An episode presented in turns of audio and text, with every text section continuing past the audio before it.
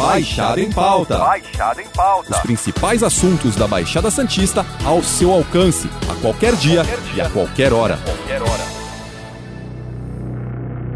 A gente tem falado muito aqui no jornal hoje, né, que países como Estados Unidos, Reino Unido, Canadá, Itália, Uruguai, por aí vai, colocaram restrições para viajantes que deixam o Brasil. Isso tudo é por causa da variante do coronavírus que foi encontrada no estado do Amazonas. E essa nova variante foi identificada agora em amostras de pacientes com Covid em São O Paulo. Ministério da Saúde confirmou o primeiro caso de reinfecção pelo novo coronavírus no Brasil, reconhecido pelo Ministério. O caso é de uma médica de Natal. Para quem já teve Covid com sintomas muito leves ou sem sintoma nenhum, uma reinfecção pode ser bem diferente. O Baixada em Pauta desta semana volta a falar sobre coronavírus.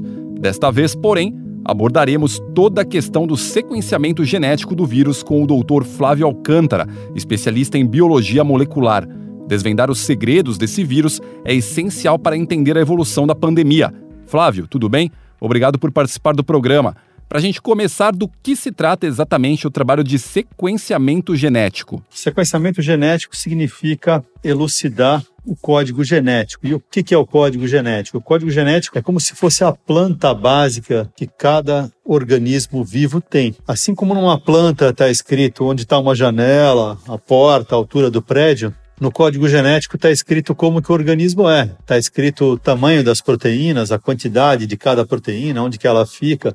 Então, todas essas informações estão escritas no código genético. Então, é um local de informações que cada organismo tem. Quando a gente nasce, está escrito lá no código genético como é que nós vamos ser. Então, as informações nossas. O, o sequenciamento, então, ele é, é exatamente elucidar o código genético. O código genético ele está escrito sobre a forma de moléculas. Então, o sequenciamento implica em ler essas moléculas, estudar essas moléculas e ver qual que é a ordem dessas moléculas. Para ver isso, a gente faz uma série de reações químicas, né? E o resultado de cada uma dessas reações é transferido para um computador. O computador vai recebendo a sequência de reações e vai traduzindo isso em, em, moléculas e a gente vai traduzir então a ordem das moléculas numa informação, naquela linguagem que é o, biológica, né, que é o código genético. Então é isso que nós vamos tentar estudar durante o sequenciamento. Então esse é o, é o, o que é o sequenciamento.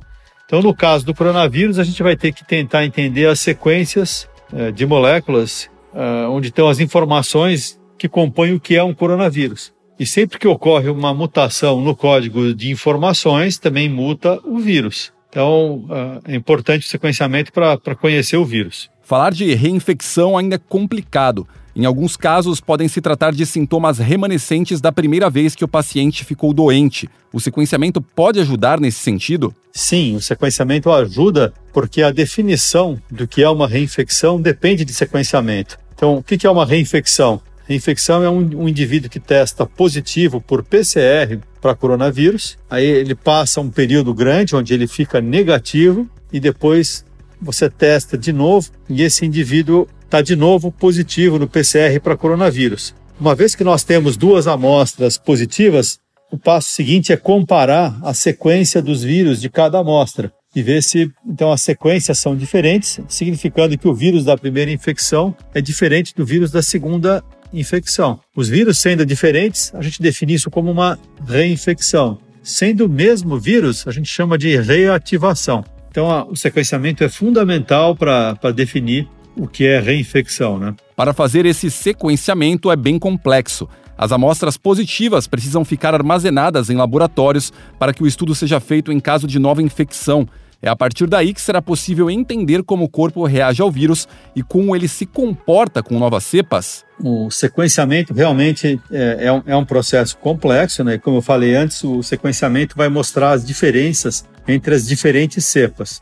Como é que funciona o sequenciamento? Como que ele então vai entender uma nova infecção? A gente tem que ter duas amostras, como eu falei, elas têm que ficar armazenadas. Nós armazenamos em freezer menos 80, menos 80 graus Celsius. Esse, esses freezers são os ultra freezers para garantir a qualidade da amostra, que não vai ter degradação. E ao você comparar duas sequências, a gente vai ter informações então de que locais essas duas sequências, duas cepas diferentes são e em que momentos uh, diferentes elas, elas foram identificadas. Então a gente consegue construir um mapa, é o, o chamado é um mapa epidemiológico ou, ou, um mapa geográfico, onde vai colocando cada cepa e você consegue colocar, conforme a, a, a diferença entre uma cepa e outra, a distância que é colocada. O mapa faz um desenho com um braço maior ou menor, de acordo com as cepas serem mais parecidas ou mais distantes. Então, essa, essa informação é, é usada nesse sentido. E a segunda parte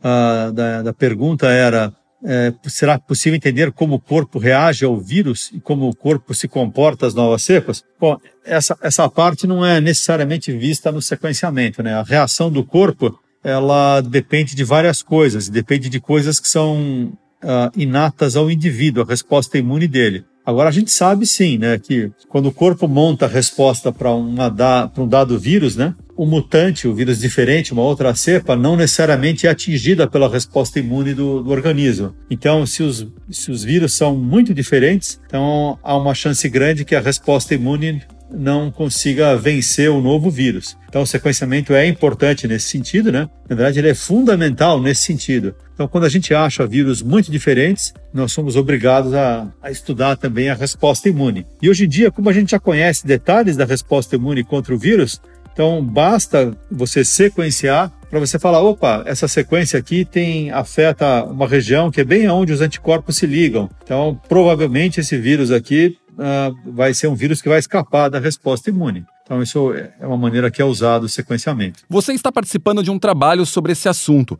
Como funciona esse projeto de pesquisa com cerca de 20 pessoas aqui da Baixada Santista para o sequenciamento dos vírus que circulam nas cidades do litoral de São Paulo? Sim, é, a gente está. Estou participando, na verdade, estou liderando esse trabalho. Então, é um projeto que eu escrevi Uh, foi submetido ao Hospital das Clínicas, onde eu trabalho duas vezes por semana. Foi aprovado no departamento, foi aprovado na comissão de ética e o projeto então visa sequenciar amostras de 40, pelo menos 40 indivíduos, sendo 20 casos graves do HC e 20 casos leves aqui de Santos. De Santos, na verdade, do IACS, né? Pacientes do IACS.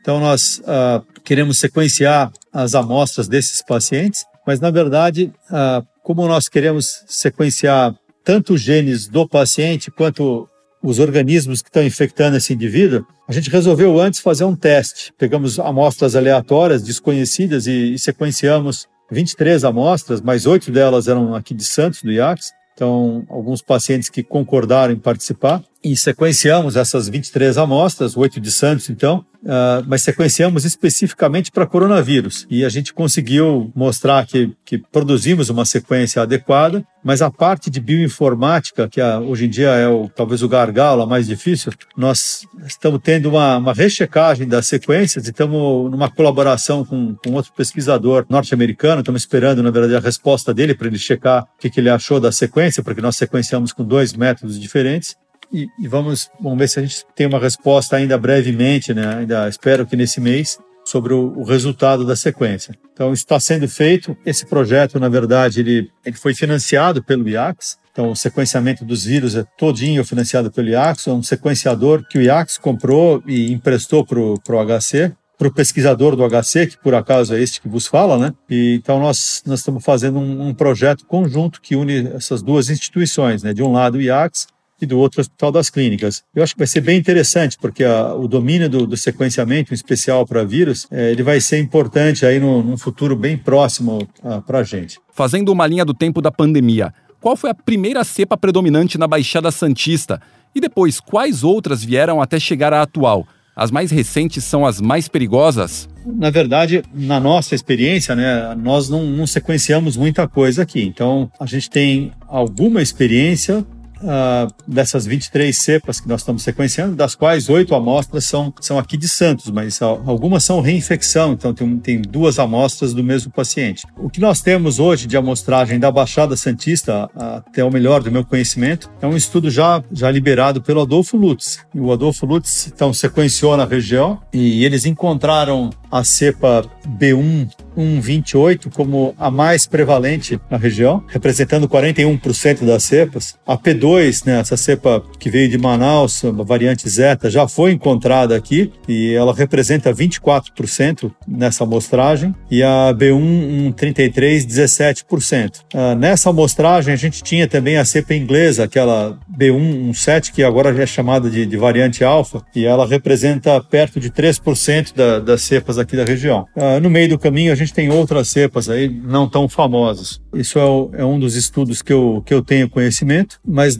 lá uh, ligado ao HC, a gente tem o Instituto de Medicina Tropical, o Instituto de Medicina Tropical vai estar tá também sequenciando algumas amostras uh, semanalmente, mas uh, especialmente da capital. Então nós vamos ter esse sequenciamento aí sendo feito ligado a um grupo lá, é um grupo que nós estamos acompanhando de perto. Então, não sei se eu esclareci a pergunta, né, mas eu não estou com os dados aqui das nossas cepas, mas eu posso trazer para uma próxima vez para a gente conversar. Até por conta dos seus estudos, você traça alguns prognósticos.